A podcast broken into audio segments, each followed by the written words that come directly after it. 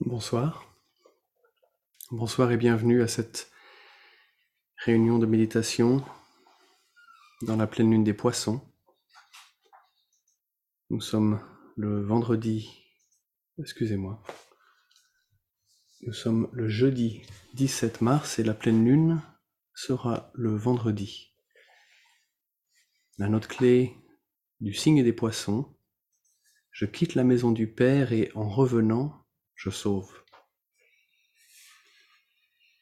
Chers amis et chers amis, nous nous rencontrons à nouveau pour célébrer la pleine lune dans le signe des poissons et contribuer à aligner la force déversée et disponible en ce temps riche de potentiel.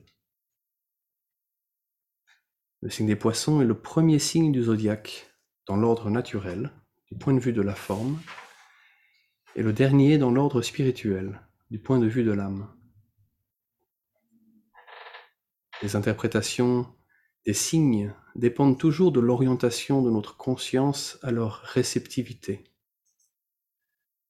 Comme le signe des poissons est présent de l'origine à l'aboutissement de la carrière de l'âme, ces influences dans les deux orientations sont, en termes pratiques, toujours mélangées dans notre conscience.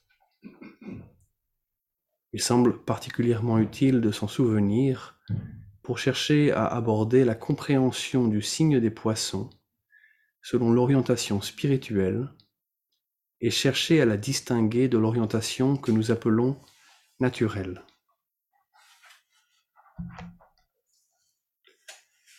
La parole qui est décrite concernant l'âme descendant en incarnation et s'éloignant par là même de la maison du Père, Shambhala, est va dans la forme.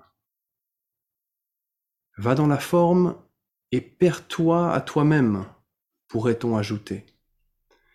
Cela transmettrait l'idée que lorsque l'âme descend dans la matière, elle s'identifie à celle-ci et devient fondamentalement une extension de la conscience de celle-ci. L'âme ou la conscience devient le médium des formes et des mirages. Notons ici que l'appellation de forme, de matière ou plus correctement de substance s'applique à tous les plans inférieurs au plan propre de l'âme au sein desquels elle se manifeste. Ce sont les plans physiques concrets, éthériques, astral et mental.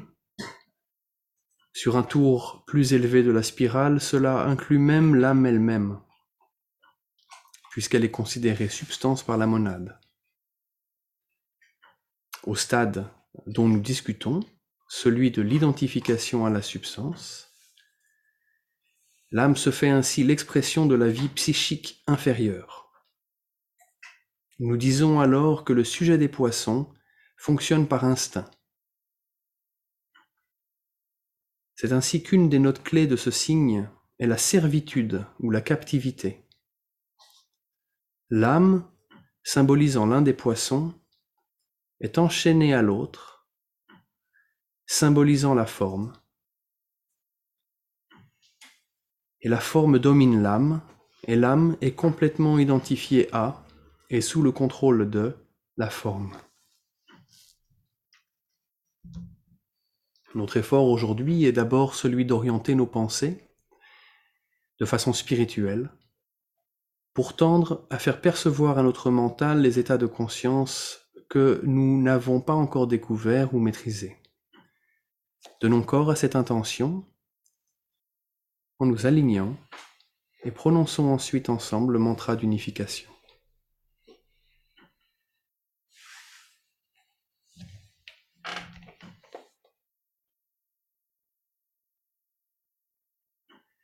Les fils des hommes sont un, et je suis un avec eux. Je cherche à aimer non à haïr. Je cherche à servir et non à exiger le service dû. Je cherche à guérir et non à blesser. Puisse la souffrance apporter sa juste récompense de lumière et d'amour. Puisse l'âme dominer la forme extérieure et la vie et toutes circonstances et révéler l'amour qui demeure sous les événements du temps, que la vision et l'intuition viennent, puisse le futur se révéler, puisse l'union intérieure triompher et les divisions extérieures cesser, puisse l'amour prévaloir et tous les hommes aimer.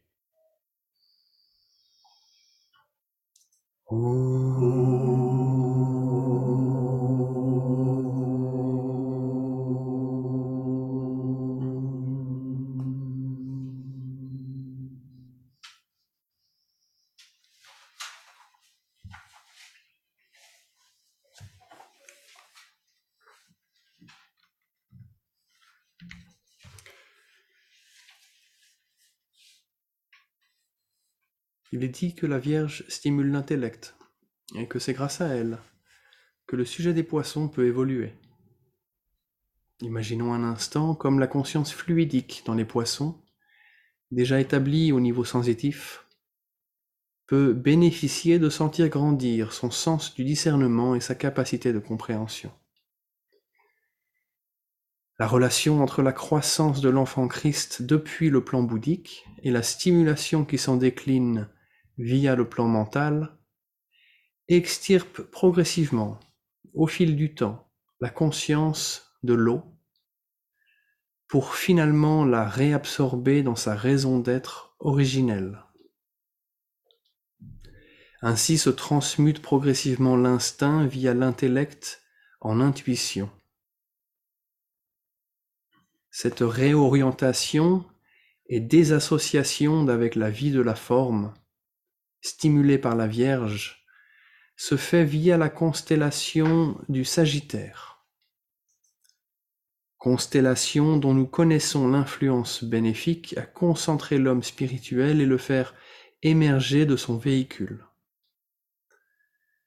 Lorsque le Sagittaire est représenté en centaure, il nous est désigné l'idée de l'homme spirituel commençant à dominer son animal à sortir de celui-ci et à s'établir sur son plan propre, à devenir le cavalier apte à contrôler et guider son triple véhicule.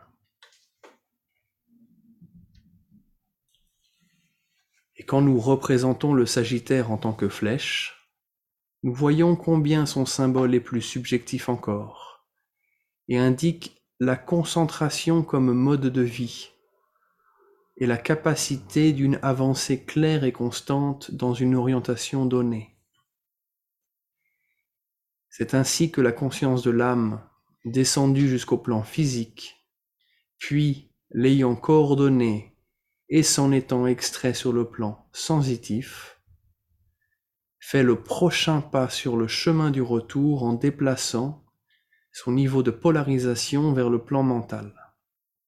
De là, elle saura coordonner l'ensemble des trois corps du microcosme humain, ce qui couronnera ce mécanisme et fera de l'individu une personnalité intégrée.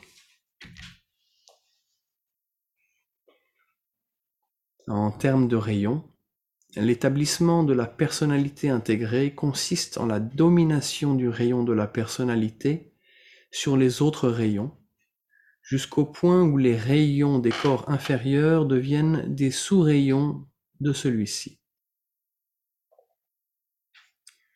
La victoire fondamentale que constitue l'établissement d'une personnalité intégrée est qu'une multitude infinie de processus s'organisent d'abord d'un seul plan, puis, lorsque la personnalité intégrée est coordonnée et hautement focalisée, d'un seul point. Nous ne cherchons pas ici à mettre l'accent sur le symbole du lion, mais sur l'idée que la salvation de la conscience des vies mineures, qui sont infiniment multiples, découle, spirituellement parlant, de l'ascension de la conscience à un état de moindre division. De là, Tel un homme pense, ainsi il est.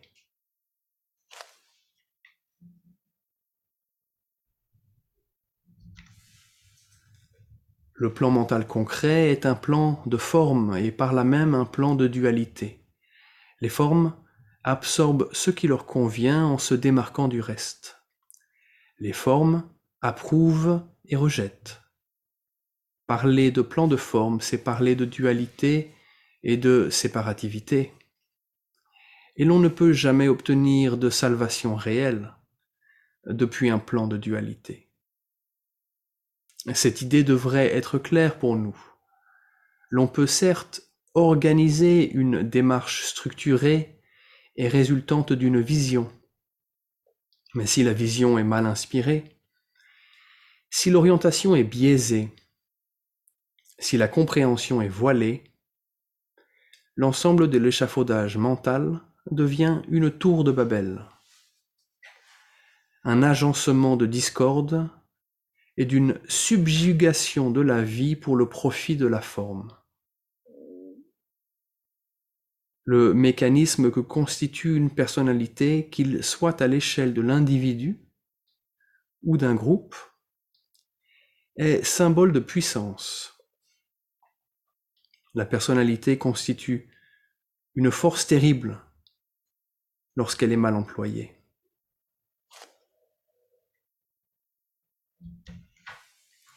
dans le signe des poissons, nous pouvons concevoir la progression de notre aptitude à remonter vers notre source divine. Nous souhaitons obtenir qu'au point haut de notre concentration mentale, nous fluidifions la relation entre le véhicule mental concret et le véhicule bouddhique. De sorte que l'homme spirituel, le serviteur incarné, sache glisser librement de l'un à l'autre Ceci constitue l'affermissement de la première liaison spirituelle, celle qui sépare la conscience de l'âme incarnée de la conscience de l'âme sur son plan propre. Beaucoup plus en avant, le parachèvement de cette progression advient lorsque c'est l'âme, sur son plan propre, qui elle-même, s'étant réorientée vers la monade, s'identifie à celle-ci. le retour du poisson vers sa source et sa capacité en tant que sauveur à nager libre dans l'océan de la forme est le résultat d'un chemin d'abstraction de la forme. Ainsi en connaissons-nous les idées clés associées de renoncement et de mort. Mais tout cela est en alignement au dessein du service. L'âme qui renonce à être possédée d'abord, puis à être possessive ensuite, se voit libre d'œuvrer à la réunion de la vie. Seules les mains vides, marquées du clou, peuvent maintenir la continuité de la chaîne.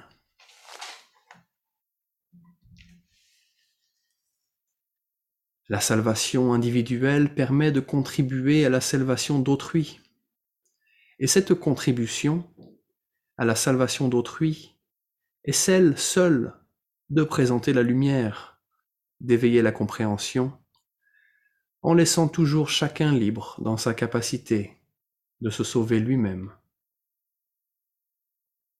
Le monde de la forme travaille par coercition, par influence intuitive, par manipulation intelligente. Il s'exerce depuis l'extérieur. Mais le monde spirituel travaille de façon ésotérique et initiatique. Il offre son exemple et nous laisse libres d'ajuster nos actions, nos pensées et notre contribution au monde.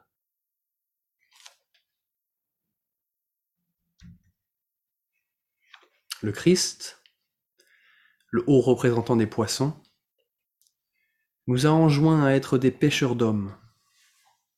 Une interprétation ésotérique de cette idée serait que c'est par la rencontre entre la radiation positive de notre lumière intérieure, transmise par nos pensées, paroles et actions, avec la lumière christique au sein de toute forme, que le chemin de la salvation est illuminé.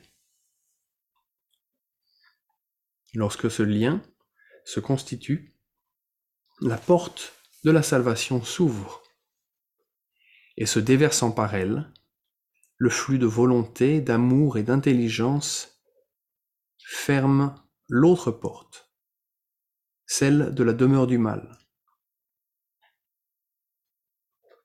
celle de la forme et de la division. Du centre que nous appelons la race des hommes, que le plan d'amour et de lumière s'épanouisse, et puisse-t-il sceller la porte de la demeure du mal, selon les paroles de la grande invocation. Il nous est dit que le Christ reviendra et qu'il sera perçu par ceux qui ont appris à le connaître intérieurement. Il est suggéré que nous pouvons préparer le chemin du sauvetage du monde par une succession d'actions responsables et utiles, dûment inspirées, correctement détachées.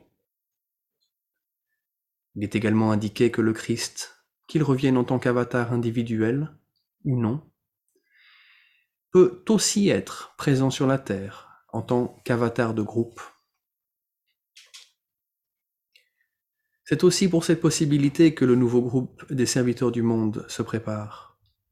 Le nouveau groupe des serviteurs du monde, ou un sous-ensemble spécialisé de celui-ci, peut devenir, dans les trois mondes, une porte maintenue, ouverte sur la hiérarchie.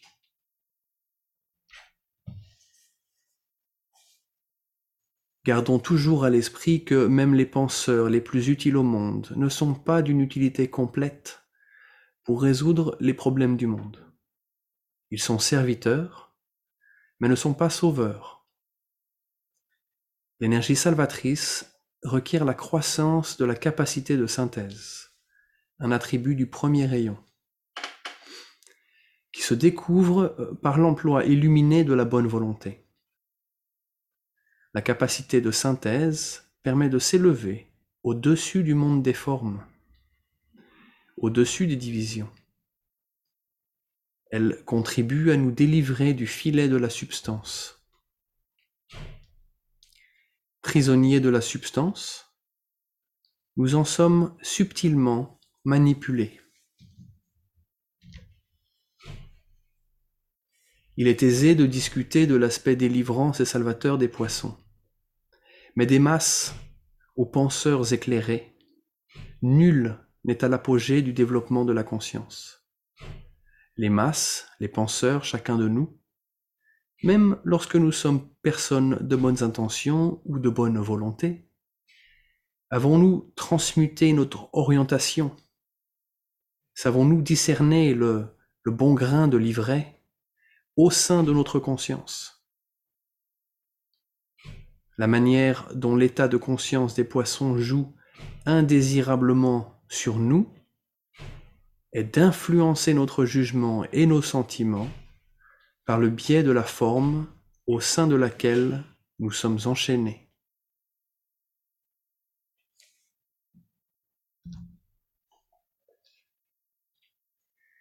C'est d'ailleurs une caractéristique de l'âge dans lequel nous sommes que d'être celui de la désinformation.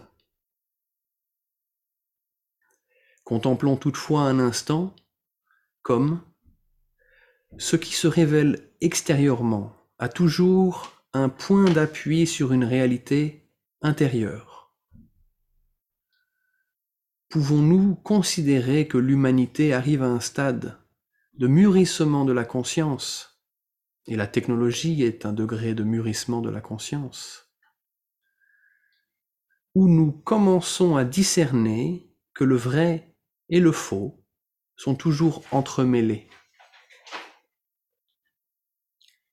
Peut-être sommes-nous les victimes ou les héros d'un âge de la désinformation, car nous avons suffisamment évolué pour comprendre que la forme ne révèle sa vérité que selon l'angle de la lumière qu'on lui porte.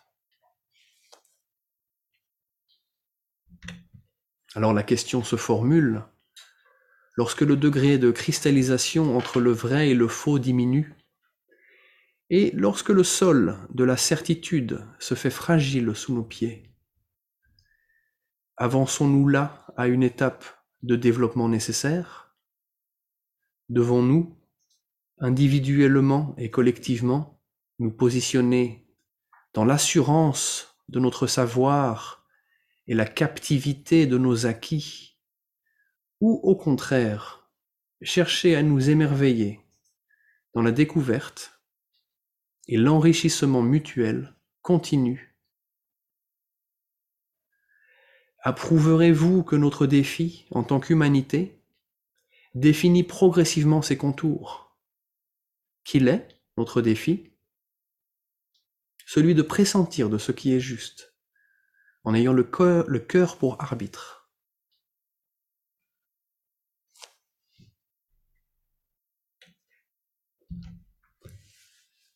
Les argumentaires seuls ne devraient plus nous suffire. Les faits que, par nos manques de sagesse, nous cherchons à nous imposer les uns les autres, devraient être traités de façon fluide.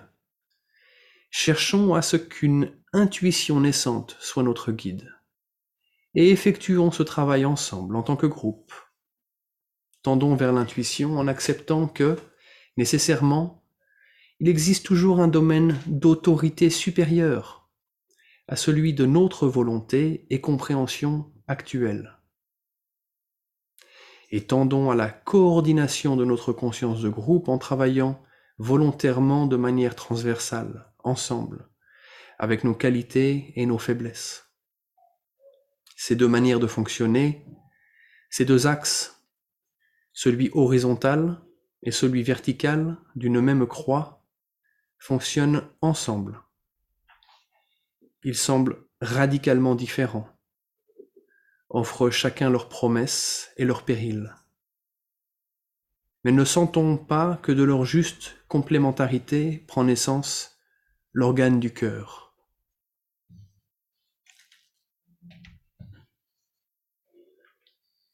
Pour avancer vers la conclusion de notre allocution de ce jour, prenons encore en compte une synergie d'idées.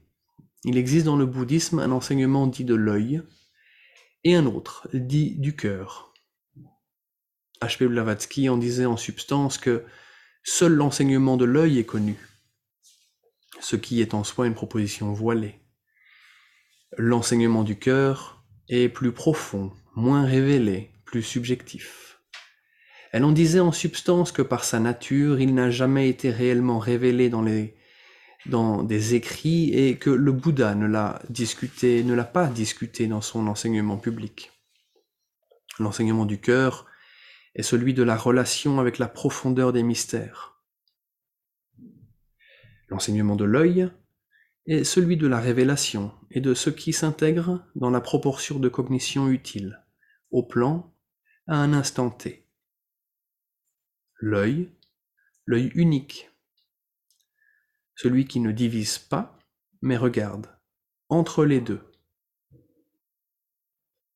est l'extension du cœur, et il guide l'énergie rédemptrice au plus loin dans la substance, et il façonne et qualifie les formes.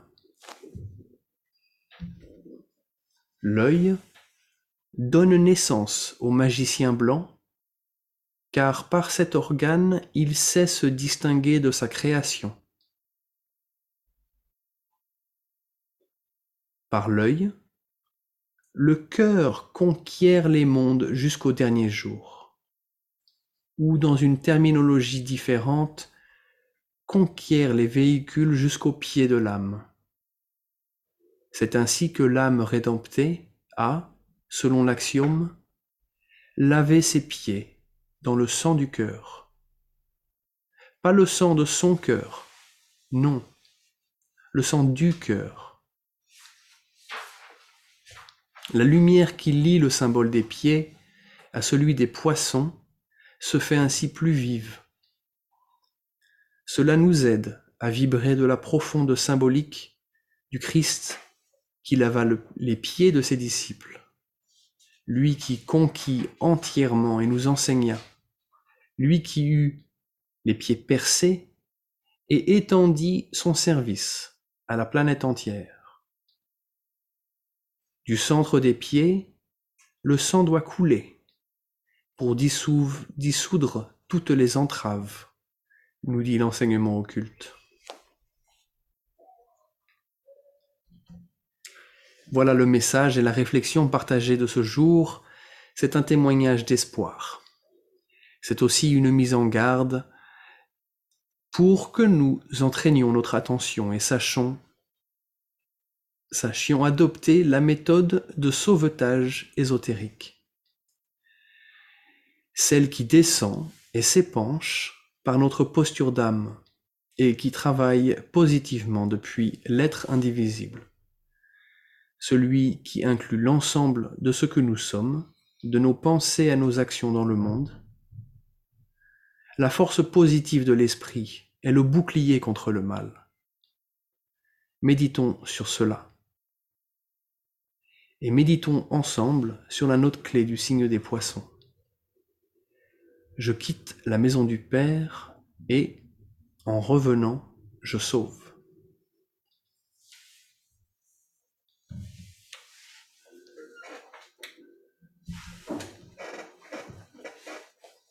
méditation d'approche de la hiérarchie lors de la pleine lune. Note clé.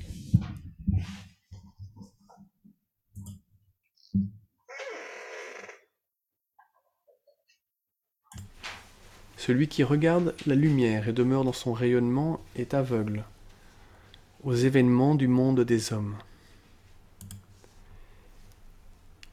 Il avance sur la voie lumineuse vers le grand centre de l'absorption. Mais celui qui ressent le désir ardent de prendre ce chemin, aimant tout de même son frère sur la route d'ombre, se retourne sur le socle de lumière et prend l'autre chemin. Il regarde vers l'ombre. C'est alors que les sept points de lumière qui sont en lui reflètent cette lumière, et voilà que le visage de ceux qui sont sur le chemin de l'ombre reçoit cette lumière. Dès lors, le chemin n'est plus aussi sombre. Derrière les combattants, entre la lumière et l'ombre, brille la lumière de la hiérarchie.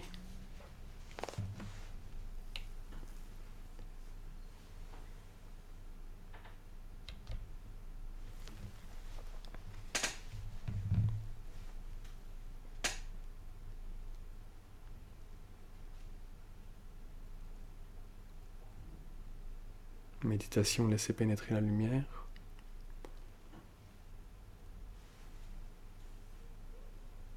Fusion de groupe.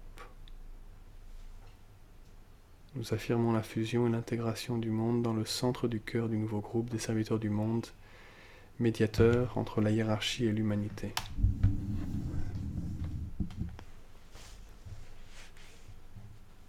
Je suis un avec mes frères de groupe et tout ce que j'ai leur appartient. Puisse l'amour qui est dans mon âme se déverser sur eux. Puisse la force qui est en moi les élever et les aider. Puisse les pensées créées par mon âme les atteindre et les encourager.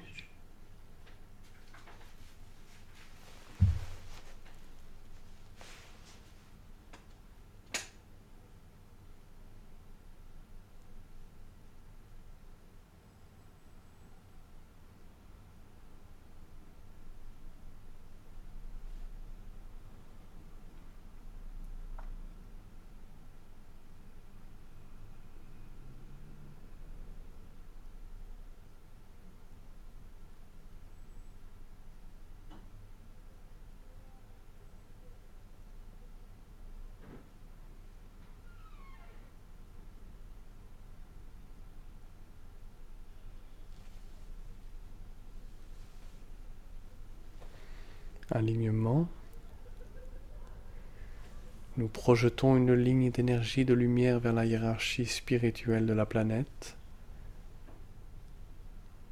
le cœur planétaire, le grand ashram de Sanat Kumara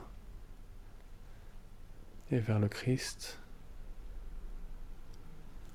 qui se trouve au cœur de la hiérarchie.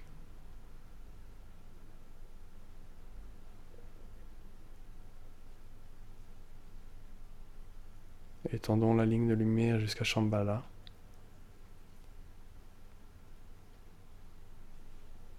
Le centre où la volonté de Dieu est connue.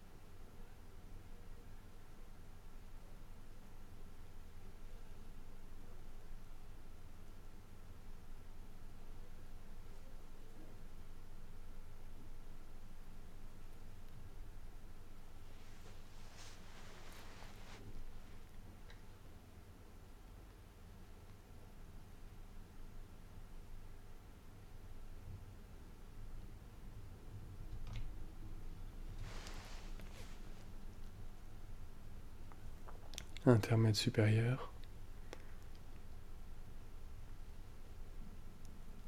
Maintenant le mental contemplatif, ouvert aux énergies extraplanétaires affluant de Shambhala et radiant à travers la hiérarchie.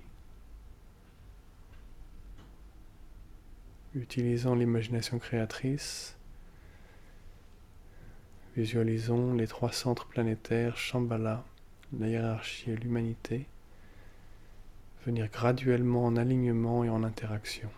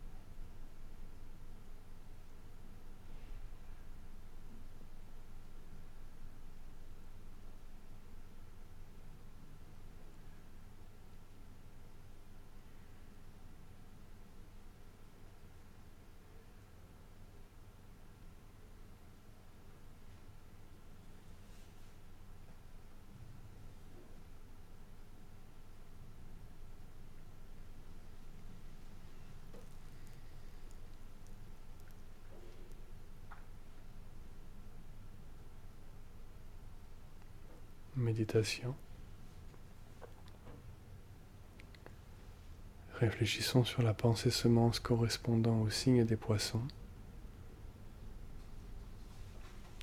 Je quitte la maison du Père et, en revenant, je sauve.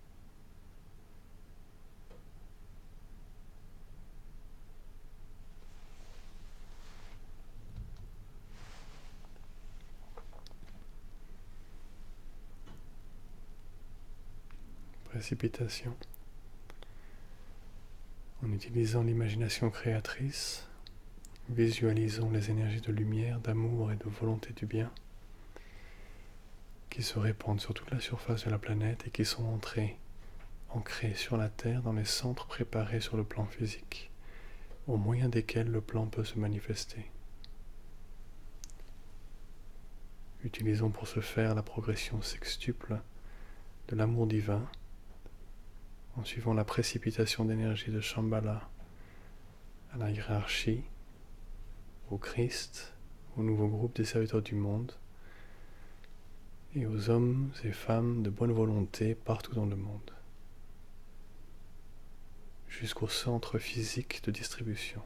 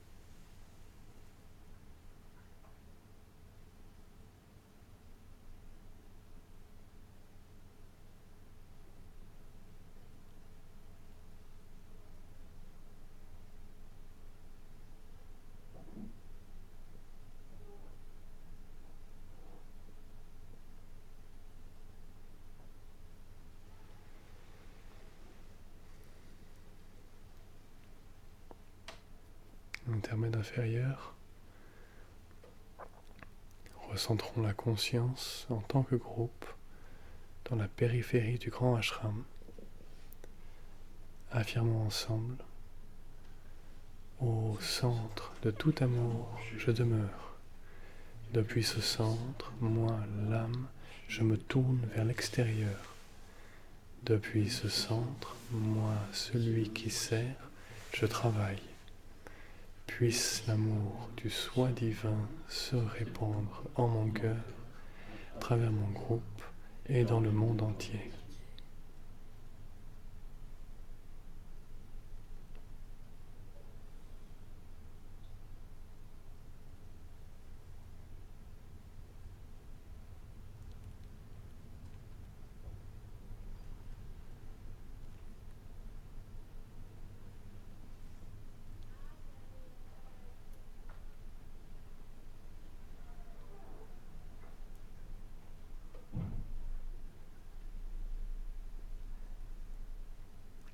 Visualisons l'influx spirituel affluent, libéré depuis Shambhala, à travers la hiérarchie et pénétrant l'humanité par le canal préparé. Considérez comment ces énergies affluentes établissent le chemin de lumière pour l'instructeur du monde qui vient, le Christ.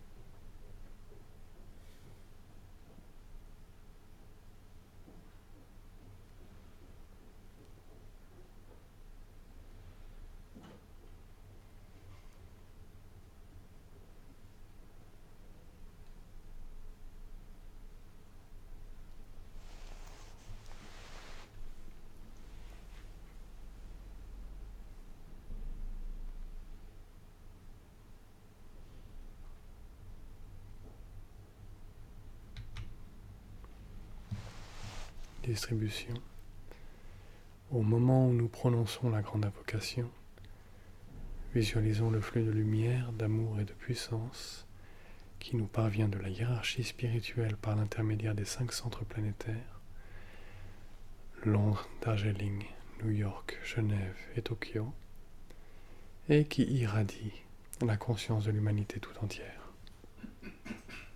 La grande invocation.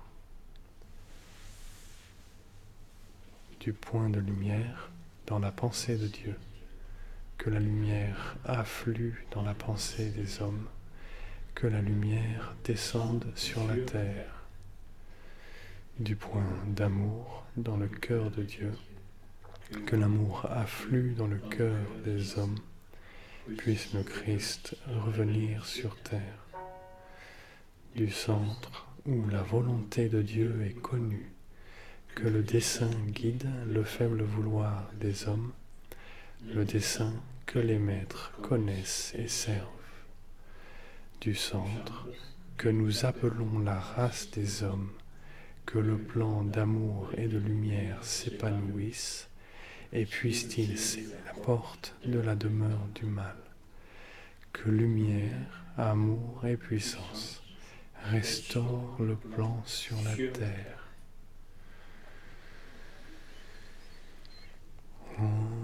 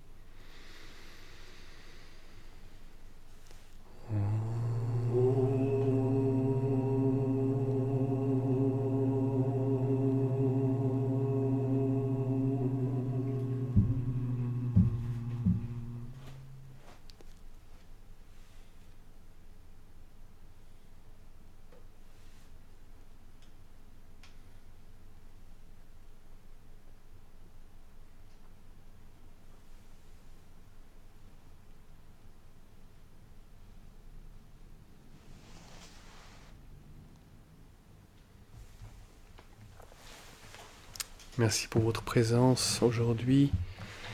Merci pour votre participation.